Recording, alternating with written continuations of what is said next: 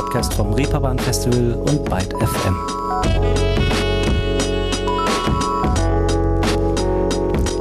Hallo allerseits, schön euch hier zu wissen und hereinspaziert in eine neue Folge Ruhestörung und in den neuen Monat Februar, der nun gerade begonnen hat. Möge der vielleicht mal wieder etwas mehr dazu beitragen, den Vitamin D-Spiegel zu erhöhen, denn so richtig gesund kann so eine dauerhafte graue Pampe da am Himmelszelt doch wahrlich nicht sein, oder? Über den hierzulande trüben Winter, aber natürlich nicht nur darüber, habe ich mich auch mit jener Künstlerin unterhalten, die ich euch heute hier vorstellen möchte. Sie ist laut eigener Beschreibung halb Mensch, halb Drache, bezeichnet ihre Musik als sensual, honest and warm und wurde im letzten Jahr in das vielversprechende Wunderkinderprogramm des Reeperbahn Festivals aufgenommen. Die Rede ist von Mulai. Mit ihr habe ich mich im Vorfeld dieser Ausgabe zusammengezoomt und bevor wir reinkommen in ihre Kunst, ihre Musik, verweise ich nochmal auf die Möglichkeit, Ruhestörung zu abonnieren, zu bewerten, weiterzuempfehlen oder zu kommentieren. Ich wäre euch da wirklich sehr verbunden, wenn ihr euch da vielleicht mal ein paar Sekündchen für nehmt, denn davon profitiert nicht nur dieser Podcast hier, sondern auch die darin befindlichen tollen KünstlerInnen in ihrer Reichweite. Messi dafür schon mal vorab und nun zum Pudelskern. So hier klingt aus Berlin Mulai. Baby, what can I say? You don't know me this way. You don't know me to stay. Here will never be the same man. Lost myself in the temptation. Always drawn to the wrong places. No time for consideration. I craved a high motivation. Stepped over the line. But the other side called for me. I needed to try, take a bite, find out who I wanna be. Always had to take it a little further, a little higher. Always on myself, there's a fight. Ein Auszug aus Anthracite. Und genau so heißt auch die vor ziemlich genau einem Jahr veröffentlichte Debüt-EP von Mulai, die es sich thematisch sagen wir mal, nicht gerade bequem macht und an der Oberfläche begnügt, sondern gleich ziemlich tief reingeht, bis an die eigene Substanz. Denn sie verhandelt in ihren Songs das eigene Selbstbild, das Scheitern an den Maßstäben anderer, Selbstbetrug und Verurteilung bis hin zur Metamorphose des alten zu einem neuen, erstarkten und ehrlicheren Ich. Um solche Texte bzw. derartige Songs aufrichtig zu schreiben, muss man sicherlich erstmal einen nicht ganz unsteinigen Weg der Selbstreflexion gehen, würde ich mal behaupten der zwar unheimlich wichtig und ja letztlich auch bereichernd ist, aber mit Sicherheit auch sehr anstrengend und schmerzhaft mitunter sein kann. Denn, mal ganz ehrlich, wer guckt schon gerne in die eigenen Abgründe und überwindet diese? Gut, wenn man bei diesem Prozess hin zu einer solchen Katharsis eher keine ZuschauerInnen hat, oder? Ich meine, mal etwas platt ausgedrückt, würdet ihr euch gern ins Tagebuch gucken und andere an all euren tiefsten Gedanken und Gefühlen teilhaben lassen? Eben. Aber manche MusikerInnen wie Mulay machen ja gewissermaßen genau das und eigentlich noch viel mehr. Sie performen mitunter Songs, die sie mal aus dem Gefühl einer schweren Krise, einer mentalen Zerrissenheit heraus vielleicht geschrieben haben, noch über Jahre hinweg weiter – obwohl sich die innere Haltung vielleicht schon längst geändert hat. Warum und wie macht man sowas? Genau das habe ich Mulay gefragt. Ähm, ich glaube allgemein die Frage, ist es nicht komisch, quasi dann diese sein Innerstes, seine eigenen Erfahrungen, vielleicht auch eben, die eventuell auch mit viel Schmerz oftmals verbunden sind, irgendwie mit fremden Menschen einfach zu teilen, ist es nicht komisch. Ich glaube, das ist so eine Frage, die ich mich selber manchmal stelle, die ich mir selber manchmal stelle. Also rational gesehen ist es total komisch, ist es total, also ne, rational denke ich mir, ist es was total, macht eigentlich gar keinen Sinn, das ist was super Seltsames, dass man irgendwie den Drang hat, seine, ja, größten, ja, tiefsten Gefühle und Unsicherheiten und Gedanken mit irgendwelchen fremden Leuten zu teilen, so. Das ist äh, rational total absurd und seltsam, aber emotional, so in der Realität quasi einfach in der Praxis, ist es irgendwie nicht so. Also in der Praxis ist es irgendwie, wie gesagt, ich, hab, ich sage, ich nenne das immer, für mich ist es so eine Contradiction. Ähm, eine innere, eine innere Contradiction als Künstler irgendwie, glaube ich, die wir alle haben. Dass es, man ist sich dessen bewusst, dass es eigentlich total komisch ist und total ja, was ganz Destruktives vielleicht auch hat, aber man hat halt irgendwie diesen Drang und irgendwie fühlt es sich gut an. Also es ist was ganz komisch. Das ist vielleicht auch eine Art Masochismus irgendwo, vielleicht ist da drin auch versteckt, ich weiß es nicht. Aber ähm, bei mir ist es so, ähm, wenn es darum geht, dass sich Gefühle verändern oder die Situation verändert und man einen Song beispielsweise halt über eine längere Zeit performt äh, und die Situation sich drumherum verändert, es bedeutet für mich nicht, dass dass ich quasi diesen Song nicht mehr, also wenn ich in einer, zum Beispiel, bei mir ist es ja oft so, viele Songs entstehen halt auch aus inneren Konflikten eher oder aus, aus wie gesagt, eigentlich auch viel Schmerz oder sage ich mal jetzt nicht den positivsten Emotionen. Und da ist es, glaube ich, schwieriger, diesen Song zu performen, wenn ich noch in der Emotion drin bin, weil dann ist es natürlich super intensiv, wenn man das Gefühl hat, okay, mir geht's gerade wirklich nicht gut und ich drücke das gerade aus vor Leuten auf einer Bühne und mache mich damit so total verletzlich irgendwie ähm, und fühle mich aber auch noch so, dann ist es natürlich sehr, sehr intensiv. Und ähm, wenn man dann diesen Song, aber also für mich ist es zumindest so, wenn ich dann den Song eine Zeit später, ein Jahr später, who knows, ähm, wenn ich über die Situation hinaus hinweg bin, sage ich mal, über das Gefühl hinweg bin, das verarbeitet habe und jetzt in einem anderen Headspace bin und es mir besser geht und ich diesen Song performe, dann wie bei dir wahrscheinlich das mit dem Tagebuch wäre, es ist natürlich schon wie so ein Foto, ne, so ein Song. Also es, es hält halt ähm, eine Emotion fest, es hält ein Gefühl fest, was man in dem Moment hatte, in dem man den Song geschrieben hat. Und bei mir ist meistens auch so jede Line, ich weiß genau, ich lese die Line und ich weiß genau, woher diese Line kommt und warum ich diese Line, wie ich mich gefühlt habe, als ich in dem Moment die Line geschrieben habe und an was ich gedacht habe. Und es ist natürlich super intensiv. Aber es bringt dann nicht die negativen Gefühle wieder hoch, dass ich mich genau in der Situation wieder zurückfinde und denke, oh mein Gott, das fühlt sich furchtbar an ich habe mich da so schlimm gefühlt und jetzt fühle ich mich wieder genauso, weil ich diesen Song singe, sondern es ist eher dann, es, es transformiert sich in was Positives, dass ich dann weiß quasi, oh wow, ich erinnere mich noch genau, wie ich mich da gefühlt habe. Und jetzt fühle ich mich aber ganz anders und das ist was Schönes. Und deswegen ist es jetzt plötzlich gibt es mir was ein positives Gefühl, weil es mehr connected ist damit, dass ich quasi darüber hinweggekommen bin zu einem anderen Punkt. Und dadurch wird es dann plötzlich zu was Schönem irgendwie. Und das ähm, appreciate ich auch sehr oder schätze ich eben auch sehr an Musik generell. Also daran Musik zu haben für mich selber, für meine eigene ähm, Verarbeitung quasi von Erfahrungen und Emotionen, dass äh, es mir die Möglichkeit gibt, quasi aus negativen Erfahrungen und negativen Gefühlen irgendwie was Schönes und was Schönes zu kreieren im Grunde.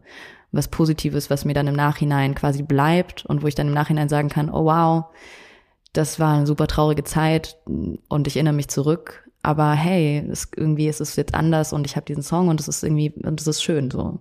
Also es hört sich vielleicht ein bisschen komisch an, aber Nee, finde ich eigentlich gar nicht. Ich finde, das klingt sogar ziemlich schlüssig.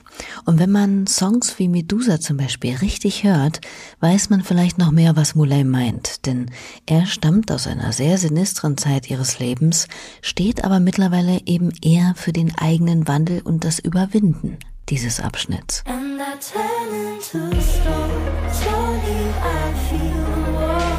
from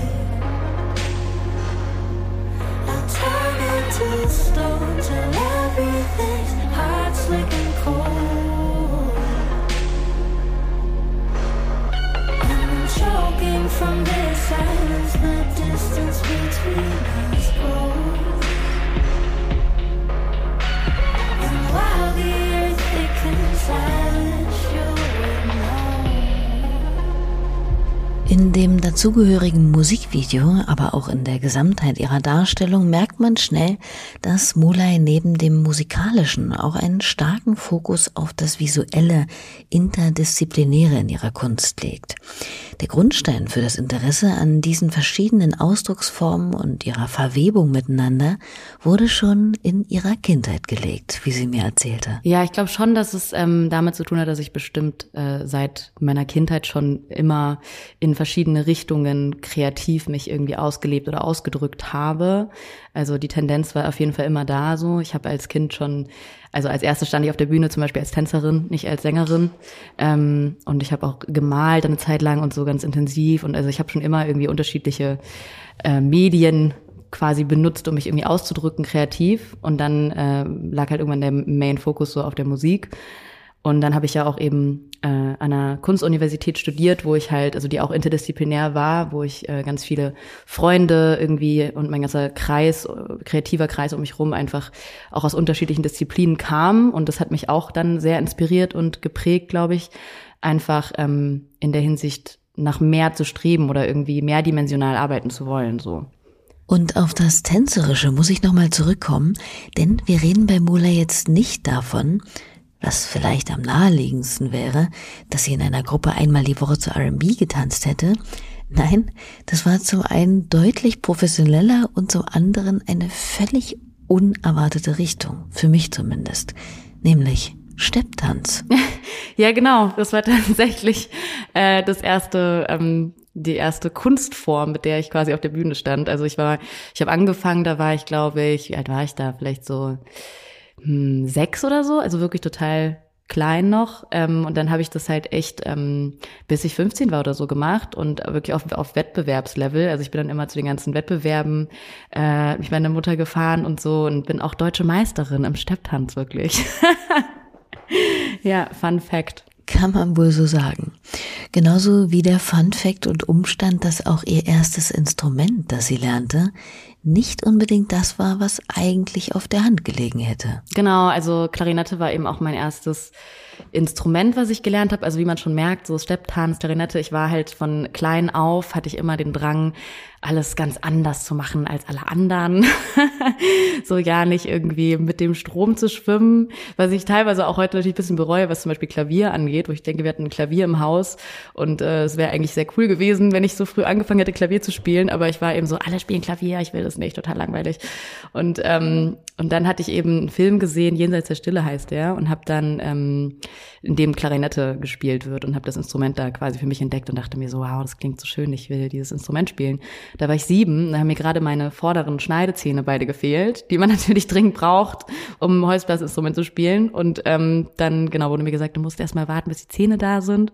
Und dann äh, ein Jahr später konnte ich anfangen, genau.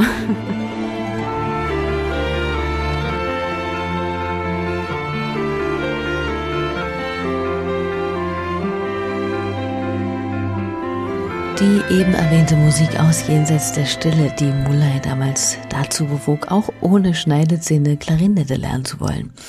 Und wodurch rückte sich dann im Endeffekt die Musik, beziehungsweise vielmehr das Musikmachen und Gesang in die erste Reihe ihres kreativen Ausdrucks? Ähm, das ist, glaube ich, ganz organisch einfach passiert. Also wie gesagt, ich denke, als Kind denkt man ja auch noch nicht so, glücklicherweise, noch nicht so darüber nach, ähm, was man jetzt damit irgendwie machen möchte und daher auch nicht so ganz, äh, ich muss mich jetzt auf eine Sache fokussieren, ne, sondern es, es passiert eher so. Also man hat irgendwie Lust, was zu machen und man macht das dann und irgendwann hat man dann vielleicht Lust auf was anderes so.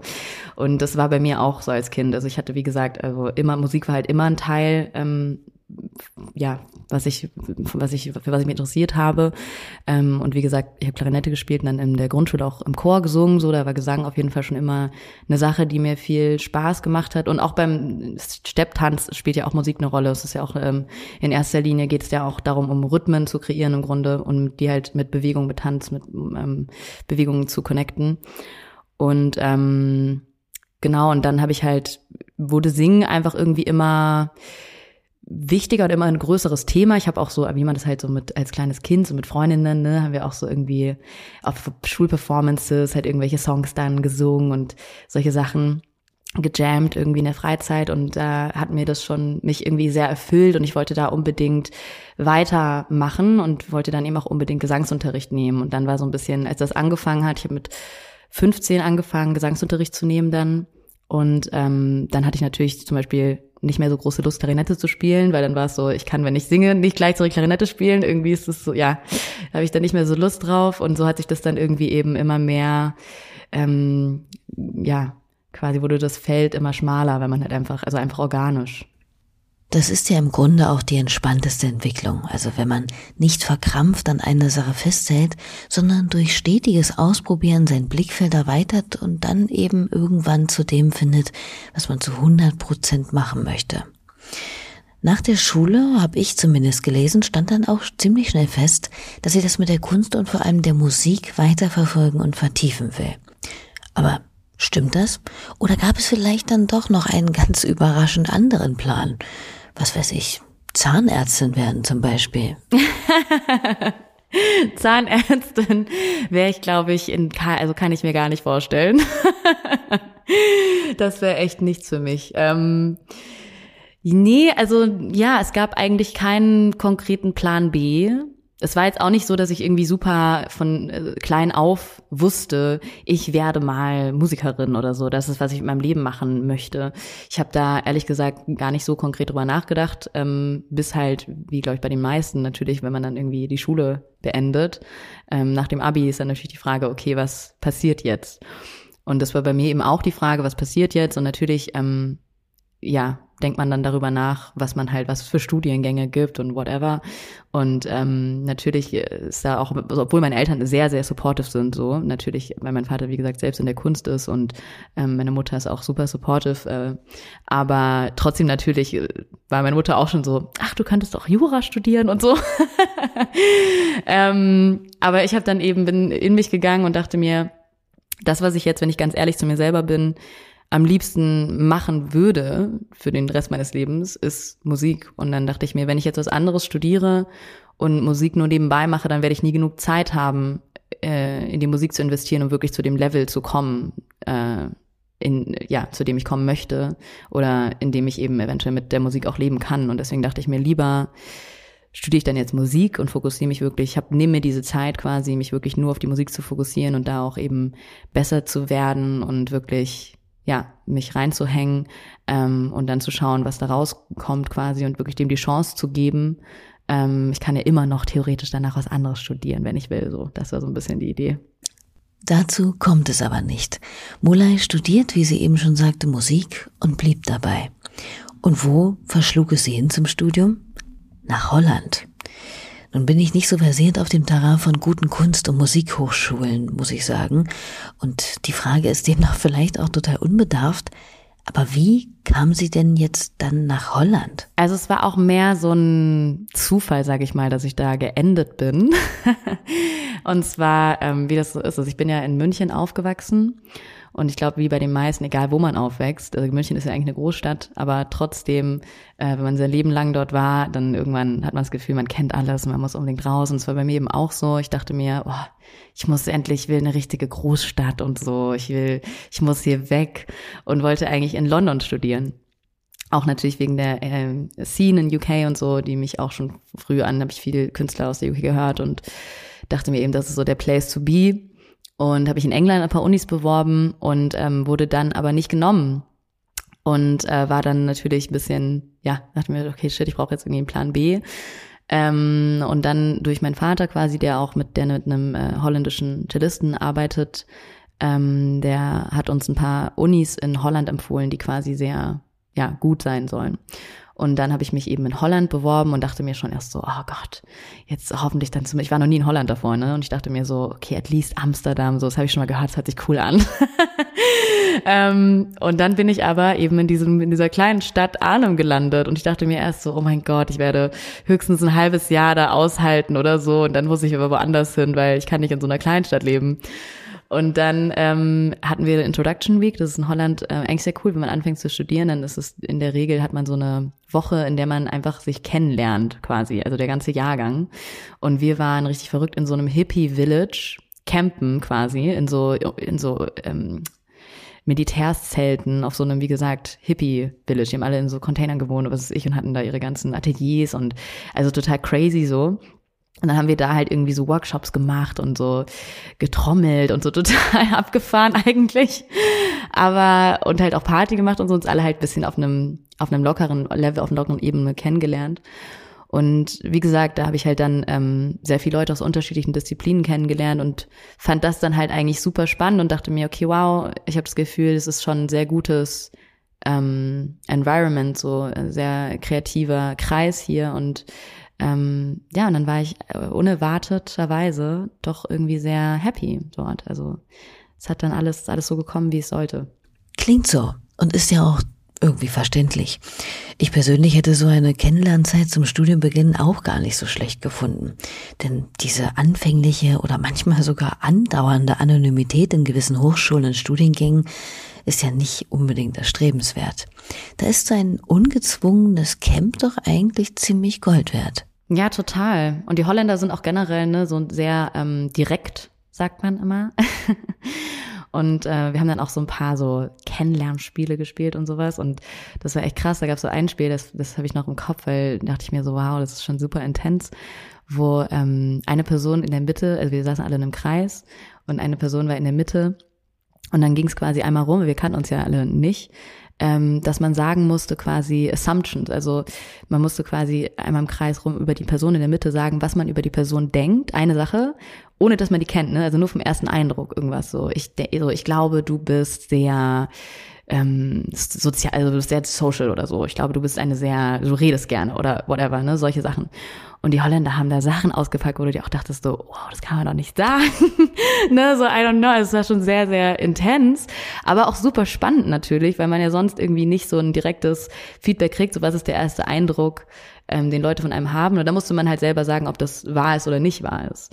Und also so super spannende Sachen haben wir irgendwie gemacht, so soziale Experimente fast, könnte man sagen. Ähm, ja, ja, das ist schon beachtlich. Das kann selbst in Freundeskreisen mitunter schon für Spannungen sorgen, also mit einer derartigen Offenheit sich zu begegnen.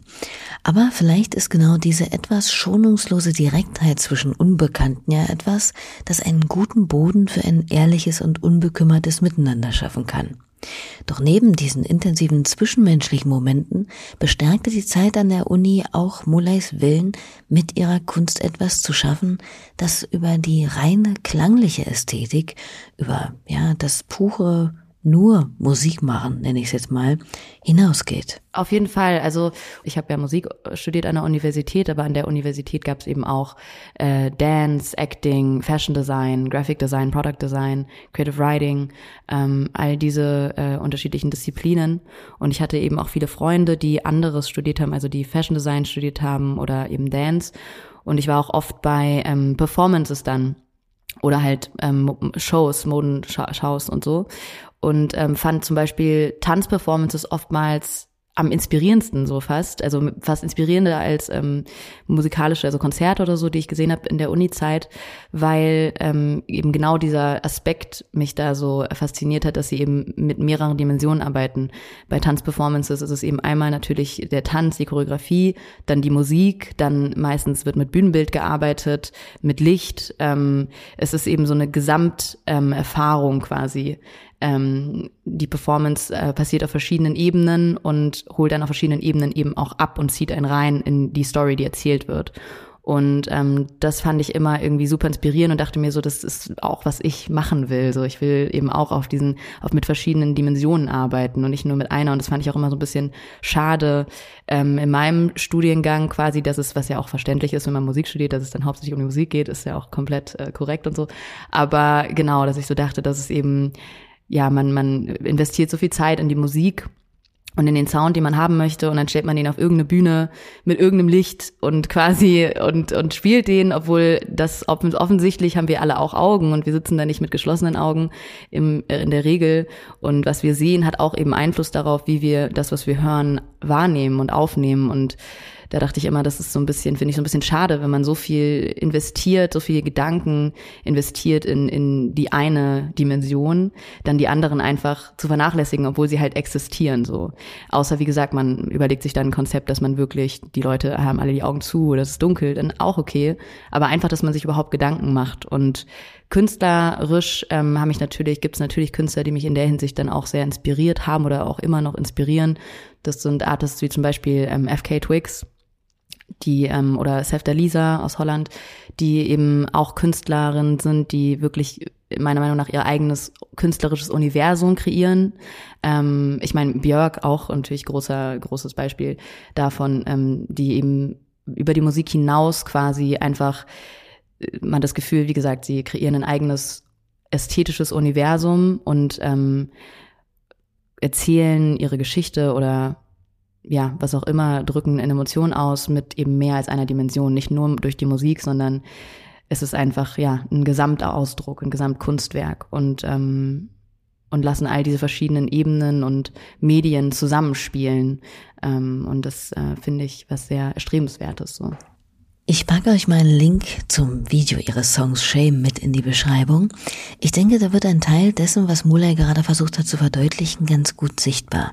Denn hier gelingt ihr meines Erachtens nach zum Beispiel diese Art von kohärenter, in sich greifender Kunst in Form einer total harmonischen Verschmelzung ihrer Botschaft für mehr mutige Selbstliebe mit einem durchdringenden, warmen Sound und eben purer ungekünstelter Bildästhetik.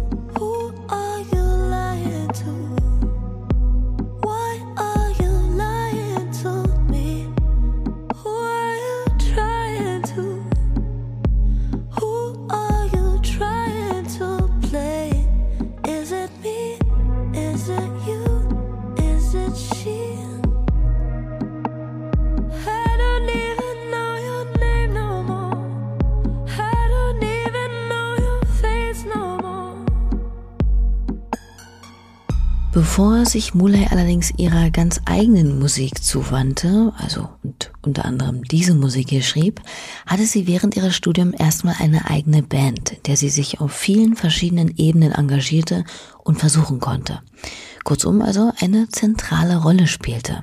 Und das hilft ihr natürlich auch heute noch als Solomusikerin. Total, also ich glaube, es war für mich eine super wichtige Zeit in vielerlei Hinsicht, besonders eben in der Hinsicht Erfahrungen zu sammeln. Ähm und zwar, die Band war eben wirklich meine Band. Das war jetzt nicht nur, genau, eine Band, wie du sagst, in der ich nur gesungen habe, sondern ich hatte halt mit dem Studium, als ich das Studium angefangen habe, war mein, meine Main Focus darauf, lag darauf quasi einmal natürlich meine Skills irgendwie zu verbessern, besonders was Writing und Komposition angeht, so. Ich wollte immer mehr als nur in Anführungszeichen singen, sondern ich wollte immer, ich hatte immer den Drang quasi wirklich mich ja, über das, über die Stimme hinaus auszudrücken, im Sinne von, ich wollte meine eigene Musik schreiben und ich wollte meine eigenen Texte schreiben, meine eigenen Songs schreiben und auch eben die Fähigkeit haben, wirklich die, die dann auch zu arrangieren oder ne, irgendwie, ja, mich da halt auch weiter auszudrücken, also mir, mir Tools anzueignen, mit denen ich mich dann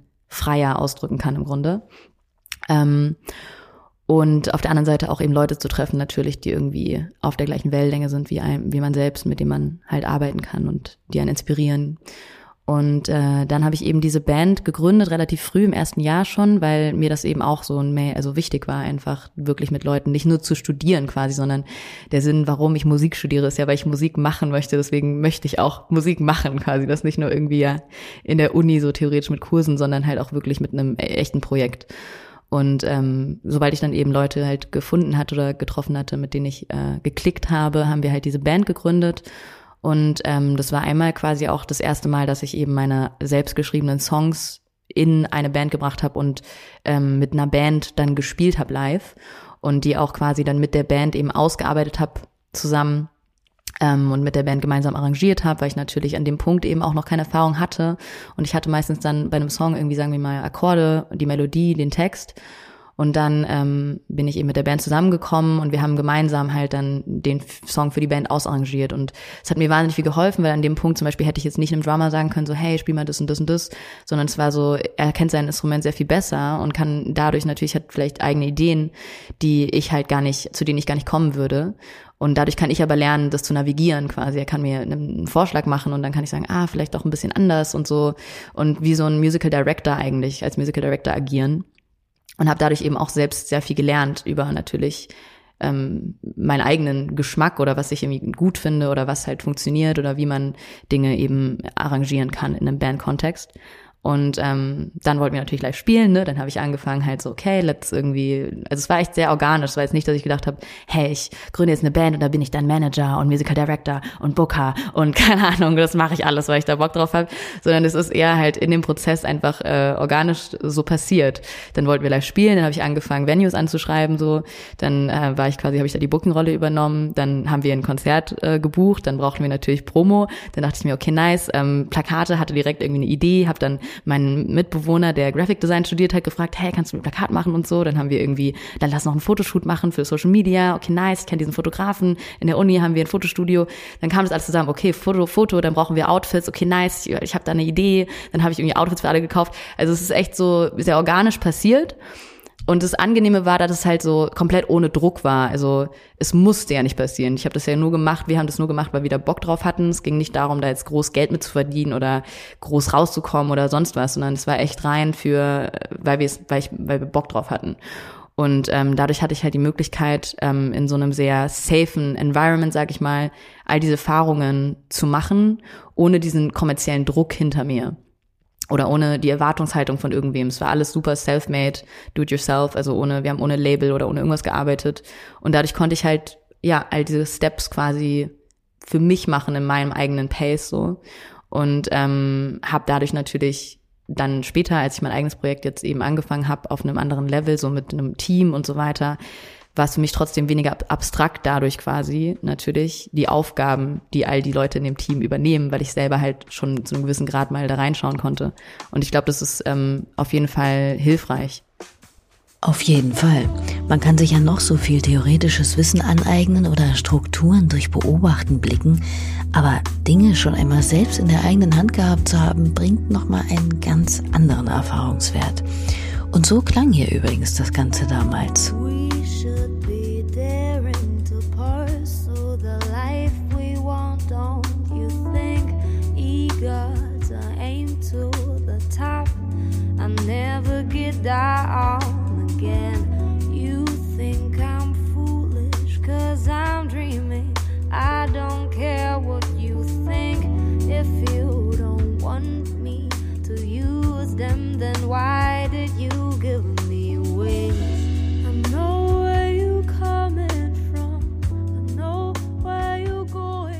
YXC mit einem Auszug aus ihrem Song Icarus. Und als ich mich auf unser Gespräch vorbereitet habe, las ich irgendwo etwas davon, dass sie dann nach dem Studium auch gleich mal in Tokio künstlerisch tätig war. Was hat es denn damit auf sich? Äh, Tokio, das war nicht mit der Band, das war dann quasi nach dem Studium. Ähm, habe ich auch äh, ein Projekt, habe ich eine Zeit lang mit meinem Vater zusammengearbeitet. Das war dann auch super spannend. Das war quasi das erste Mal, dass wir zusammengearbeitet haben, weil vorher war es natürlich immer so. Ich glaube, das ist sehr oft wenn Kinder, sage ich mal, in eine ähnliche Richtung gehen, professional, also was die Profession angeht, wie die Eltern, dass man dann irgendwie so einen Drang hat, am Anfang erstmal sich so total abzugrenzen. Ne? Äh, man möchte halt sein eigenes Ding machen und ähm, ja, deswegen war es am Anfang bei, bei meinem Vater und mir, glaube ich, schon so, dadurch, dass er mehr, wie gesagt, in Richtung äh, Jazz, äh, klassische Musik, experimentelle Musik gegangen ist, weil ich halt mehr so, ah, ich mach, ich mach eher Pop. so, das ist mehr, das ist was ganz anderes. Ich bin in einer anderen Welt unterwegs und ich mache mein eigenes Ding und er macht sein Ding und das ist alles cool. Ähm, und dann durch mein Studium eigentlich sind wir auch näher aneinander gerückt, hatte ich, hatte ich das Gefühl. Dadurch, dass ich dann plötzlich halt irgendwie durch die Erfahrung, die ich gemacht habe, mehr in die interdisziplinäre Richtung gegangen bin, war es plötzlich, irgendwie hatten wir plötzlich viel mehr Überschneidungen auch und ich konnte mit ihm da auch sehr gut dann mich unterhalten über Dinge, die mich beschäftigen, über Kunst, ähm, über Dinge, über die ich nachdenke. Und er konnte mir auch eben äh, Referenzen schicken, die mich dann irgendwie inspiriert haben und so konnten uns da sehr gut austauschen. Und dann hat er eben angefangen, mehr auch in eine Richtung zu gehen, äh, Klanginstallationen zu machen. Ähm, und äh, dann hat er eben eine seiner ersten größeren Projekte, das war eine Dreikanal-Videoklanginstallation. Und ähm, da hat er mich eben gefragt, ob ich dann quasi, weil das zeitlich gepasst hat, so mit dem Beenden meines Studiums, ob ich da halt mitwirken möchte. Und äh, das war eine super spannende und besondere Erfahrung, weil es eben auch für mich, es war auch halt super interdisziplinär, mit ganz vielen Musikern von, also überall aus der Welt, ähm, einem Barockorchester aus Spanien, einem Gospelchor aus Sansibar, Jazzmusikern aus New York und aus eben Tokio und also klassische Musiker. Es war so total durchgemischt, super international und interdisziplinär und war total spannend und ich habe da eben auch gesungen und Gedichte gelesen und dann eben natürlich dadurch, dass das ein Projekt von meinem Vater war, auch so ein bisschen in jeglicher Hinsicht unter die Arme gegriffen, wo es halt irgendwie gebraucht wurde so. Und äh, wir konnten tatsächlich, hat das sehr gut geklappt, also wir konnten sehr gut miteinander arbeiten so. Und damit sind wir dann eben, sage ich mal, ein bisschen getourt quasi. Also wir haben halt in äh, in Tokio eben gespielt. Wir haben in äh, Haifa, in Israel, haben wir das äh, performt, äh, an San Sebastian und genau an so paar verschiedenen Orten. Und das war eine super, ja, super coole Zeit. Klingt auf jeden Fall so. Und toll, dass da eine so bereichernde Zusammenarbeit auf Augenhöhe stattgefunden hat. Das kann ja bei Eltern durchaus auch mal anders laufen.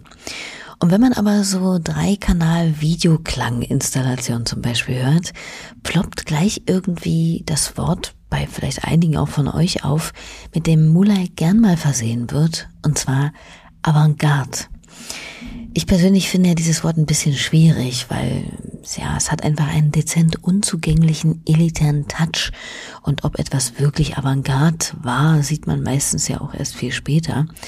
Aber wie steht denn Mulai zu diesem Begriff? Ach, ich finde, das ist natürlich immer alles super subjektiv. Also generell ist genauso wie, was ist irgendwie ähm, kommerziell oder was ist unkommerziell und total abstrakt oder künstlerisch in erster Linie. Ne? Also da haben, glaube ich, alle Menschen ein unterschiedliches, diese unterschiedliche Benchmark so.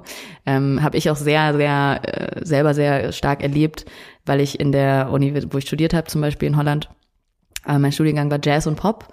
Ähm, und dadurch natürlich sehr breit gefächert so. Ne? Wir hatten Leute, die ähm, super in die Jazz-Richtung, Improvisationsrichtung gegangen sind. Und dann hatten wir Leute, die irgendwie Metal gemacht haben. Also es war sehr, sehr breit gefächert und sehr frei, was ich auch sehr, sehr ähm, wichtig irgendwie war für mich, so diese Freiheit zu haben, halt einfach in die Richtung zu gehen, in die man gehen möchte und sich auszuprobieren und zu experimentieren. Ähm, aber dadurch, wie gesagt, gab es natürlich, also es ist, glaube ich, an den meisten Musikuniversitäten so ehrlich gesagt, dass, außer jetzt ist es eine Pop-Universität, dass halt das Wort kommerziell ist halt grundsätzlich ein sehr, sehr schlimmes Wort, was äh, man auf gar keinen Fall natürlich hören möchte, womit man auf gar keinen Fall irgendwie äh, ähm, assoziiert werden möchte. Und alles, was kommerziell ist, ist quasi der Feind so ein bisschen, der Feind der Kunst.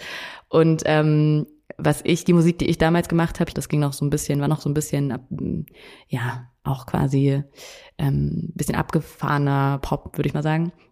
Ähm, und da wurde auch für, in der Uni quasi war das so für alle so, ah, das ist schon sehr kommerziell, sehr kommerziell, was sie machen.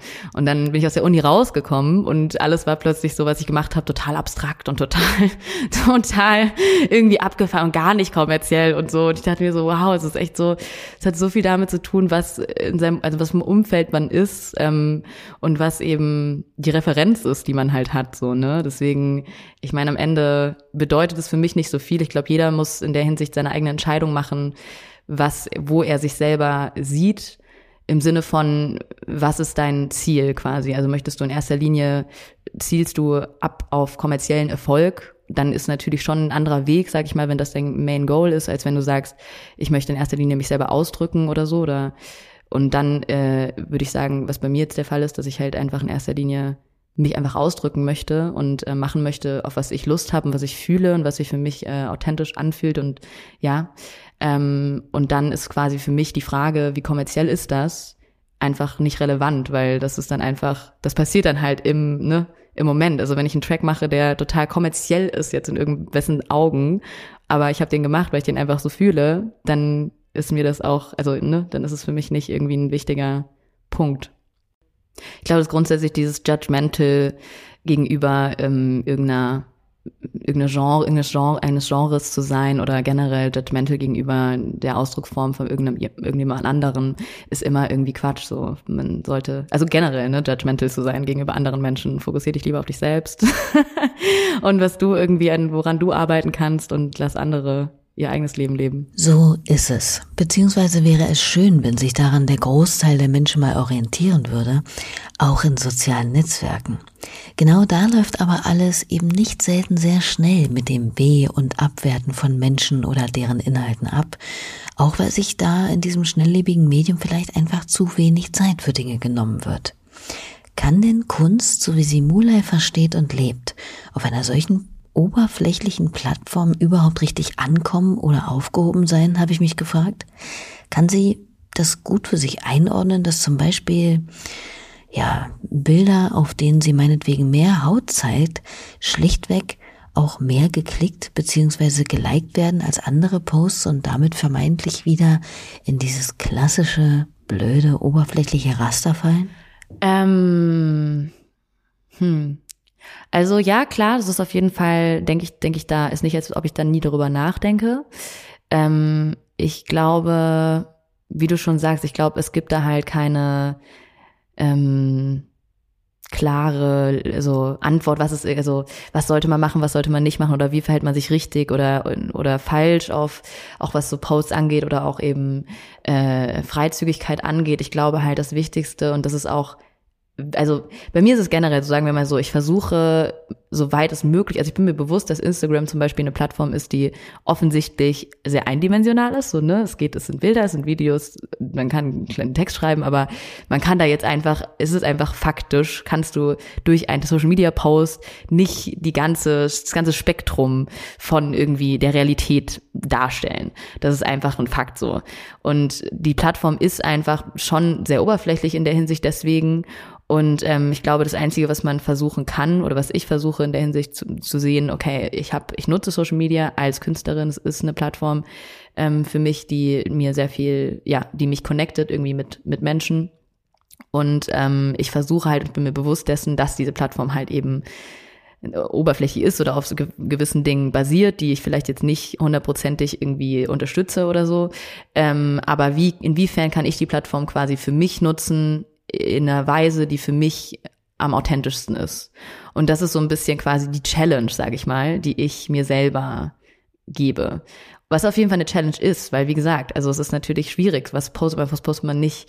Ähm, man möchte eben halt nicht, also ich möchte nicht Teil dessen sein, dass die ganze Zeit nur, alles ist nur nice. Ich möchte auch nicht die ganze Zeit nur promoten quasi, weil das ist ja auch, soll ja schon irgendwie das ist ja auch der Sinn an Social Media, dass man quasi auf einem tiefer, also auf einem persönlicheren Level irgendwie auch kommunizieren kann, als wenn man jetzt nur ähm, ja durch irgendwie ne pressemäßig quasi irgendwie was kommuniziert, der released jetzt draußen oder sowas.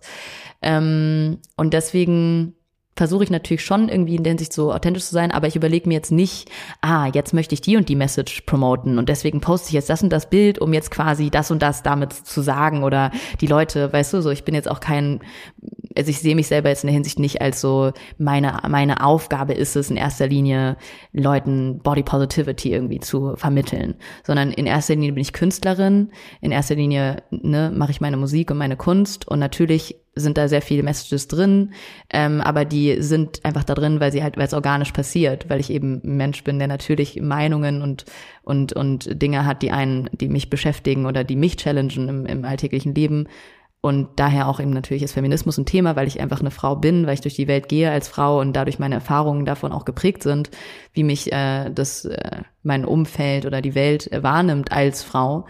Und genauso natürlich eben das Thema dann mit Nacktheit und so weiter ist dadurch eben auch ein Thema für mich, weil ich einfach eben nicht, weil ich mir das ausgesucht habe, sondern weil ich mein Leben lang natürlich auch irgendwie äh, früh, denke ich mal, sexualisiert wurde und irgendwie damit mich einfach auseinandersetzen musste, zwangsmäßig so. Ähm, wie werde ich gesehen und ähm, wie, wie fühle ich mich, also wie wird mein Körper wahrgenommen oder wie wird eben Nacktheit wahrgenommen ähm, und wie kann ich das quasi für mich gefühlt da meine Power, meine zurücknehmen quasi und selbstbestimmt sein. Und darum geht es, glaube ich, für mich dann auch bei dem Posten quasi. Wenn ich eben mich danach fühle, ein Bild zu posten, was irgendwie freizügiger ist, oder wenn ich einen Shoot gemacht habe, ganz organisch, gar nicht eben mit der Intention vorab, hey, lass mal ein, Shooting machen, was irgendwie sexy ist, sondern es ist einfach passiert. Ich habe irgendwie, ich hatte einen Fotografen gefragt, wir haben das gemacht, dann ist ein Foto draus geworden, was irgendwie sexy ist oder nackt oder ja, solche Sachen. Und ich denke, hey, das finde ich cool, ich habe Bock, das zu posten dann werde ich das posten so. Und, ähm, und das, glaube, darum geht's auch, also das ist auch die underlying Message am Ende, so für mich, wenn es halt eine Message sein sollte, ne, dass es eben einfach um Selbstbestimmung geht so. Und dass es eben dass ich niemals, ich würde nicht ein Foto posten, was irgendwie freizügig ist, weil ich denke, uh, das ähm, finden dann Leute nice, weil Nacktheit eben so Sex sells, das kommt gut an, das mache ich jetzt. Ähm, aber auch nicht, weil ich denke, ah, ich muss das jetzt machen, um irgendwie Leute damit zu empowern, so, sondern einfach, ähm, ja, fühl dich frei darin, quasi äh, dich auszudrücken, wie du dich wohlfühlst. Und wenn du das Gefühl hast, es empowert dich, ähm, was zu posten, wo du dich gut fühlst und irgendwie freizügig bist, dann mach das. Und wenn äh, du das Gefühl hast, ähm, nee, es ist irgendwie nicht mein Ding, ich fühle mich damit nicht wohl, dann mach's nicht und das ist auch cool. Eine sehr aufgeräumte Sichtweise, finde ich. Und das in allem, was man tut, sobald man in der Öffentlichkeit steht, schnell etwas reingedeutet wird, ist ja auch, ja, leider nichts Neues und wird vermutlich auch noch eine ganze Weile so bleiben. Und gerade bei Frauen muss man sagen, geht das ja mitunter noch einen Ticken schneller mit den Schubladen und dem Bewerten. Aber, surprise, surprise, eine Frau ist eben nicht entweder sexuell selbstbestimmt oder mauerblümchenhaft schüchtern, Feministin oder Hausfrau. Und auch sogenannte Powerfrauen, was auch immer das sein soll, sind immer voller Power oder müssen das sein, um so genannt zu werden. Frauen sind, um das Wort, das hier heute, glaube ich, schon ein paar Mal gefallen ist, nochmal in diesem Kontext zu bemühen, mehrdimensional.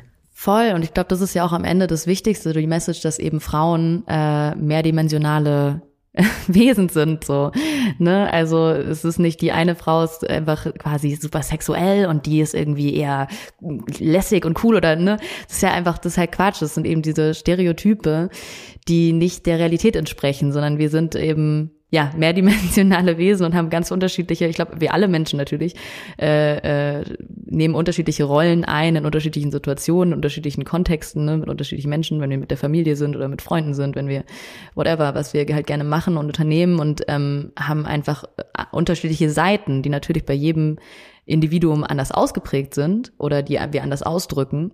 Aber ähm, ich glaube, das ist am Ende so die wichtigste Message, ne? dass man, wie du schon gesagt hast, das nicht immer versucht runterzubrechen oder zu minimieren auf irgendwie einen Aspekt oder eine Seite, weil das einfach, ja, das ist so ein bisschen ja auch das Problem oder Definitiv. Es leben also die Ambivalenzen, die Widersprüche und Facetten. Nicht nur von uns Frauen, sondern von allen Menschen bitte sehr. Und ich kann euch nicht sagen, wieso, aber aus irgendeinem Grund sind mir an diesem Punkt unseres Gesprächs Tic-Tac-Toe eingefallen. Vermutlich, weil auch die so eine lange Zeit als schlichtweg peinlich abgestempelt wurden und dabei eigentlich aber zu jener Zeit in der deutschen Poplandschaft etwas total Wertvolles gemacht haben, nämlich Queerness, Color und sexuell selbstermächtigte Botschaften aus Frauenperspektive in das hiesige Hip-Hop-Ding zu bringen. Vielleicht auch ein Grund, warum der erste Tonträger von Muley genau von den drei Mädels stammte. Angeblich, jedenfalls. Ja, voll. Auch für die Zeit besonders so. Es wurde ja, ne? Total. Hat man noch gar nicht so drüber nachgedacht. Aber ja, es stimmt wirklich, tatsächlich. Ja, Tic-Tac-Toe. Ja. Good times. Aha. Ich find dich scheiße. Naja, kann man auf jeden Fall mal unter diesem Gesichtspunkt betrachten. In der Zeit gab es dazu im letzten Jahr, glaube ich, auch einen ziemlich großen Artikel.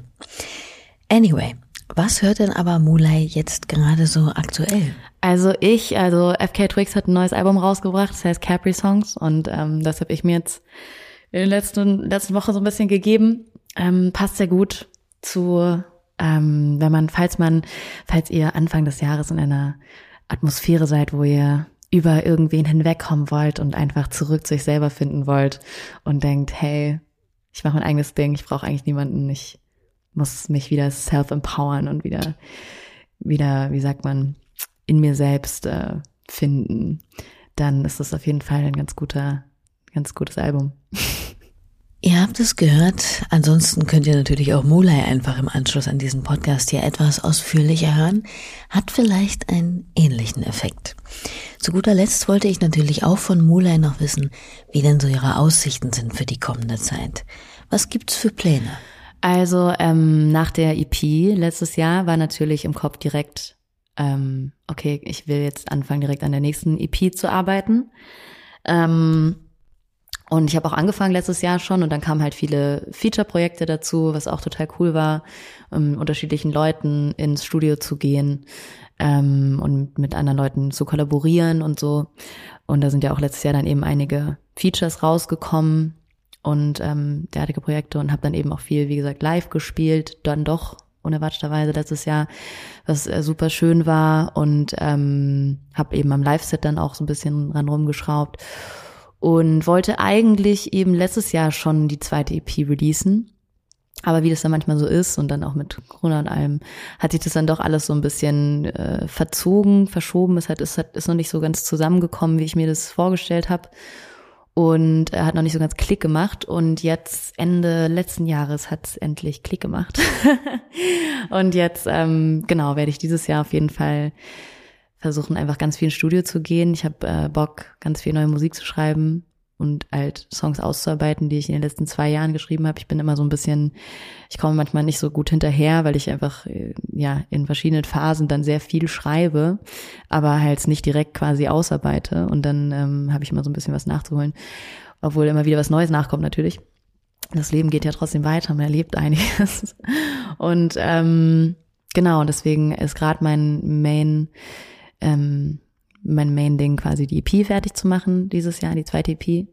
Und ähm, dann auch eigentlich an einem Album, schon an, anzufangen, an einem Album zu arbeiten. Ja, also ich habe einfach Bock auf ganz viel, ganz viel neue Musik, auch natürlich dann äh, Videokonzepte und so weiter, die ich auch schon im Kopf habe, die ich ausarbeiten muss jetzt noch. Ähm, und ja, da freue ich mich auf jeden Fall total drauf, auf den ganzen Prozess quasi. Also erstmal Studio und dann die Musikvideos und so weiter auch zu drehen, wieder mit einem Team zusammenzuarbeiten, Leute zusammenzubringen. Ähm, und dann Ende des Jahres, Spätsommer, hoffentlich äh, zu touren. Ist jetzt gerade so ein bisschen im Gespräch. Ähm, das wäre cool, meine erste eigene Headline-Tour quasi. Und ähm, ja, und dann nächstes Jahr hoffentlich eben, wenn Corona vorbei ist.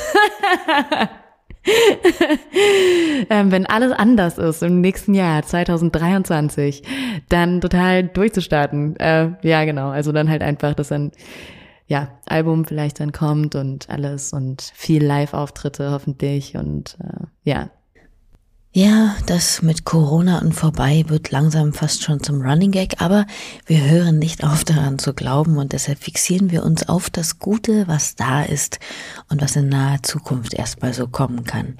Ist ja in Mulais Fall nicht wenig offenbar. Und damit, ihr Lieben, sind wir am Ende dieses Podcasts hier angekommen. Ich bedanke mich herzlich bei Mulai für das nette, offene Gespräch und natürlich bei euch für eure geschätzte Aufmerksamkeit und jeden netten Kommentar oder jedes Abo, das ihr hier lasst. Wir hören uns nächste Woche wieder, dann mit einem ganz anderen Newcomer, nämlich mit Nant. Klingt erstmal enigmatisch, wir werden sehen. Zum Abschluss noch ein kleines Outro aus dem Song, den Mulai gemeinsam mit dem irre erfolgreichen Calvin Colt für den Film Harmony aufgenommen hat. Macht's hübsch da draußen. Tschüss. Harmonies for the guidance.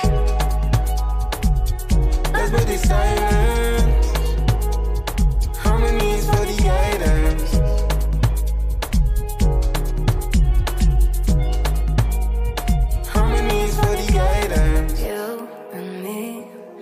Can't stop thinking about what we could be. You take me higher when you dance with me. Come closer and fulfill my fantasy. Mm. Yeah, you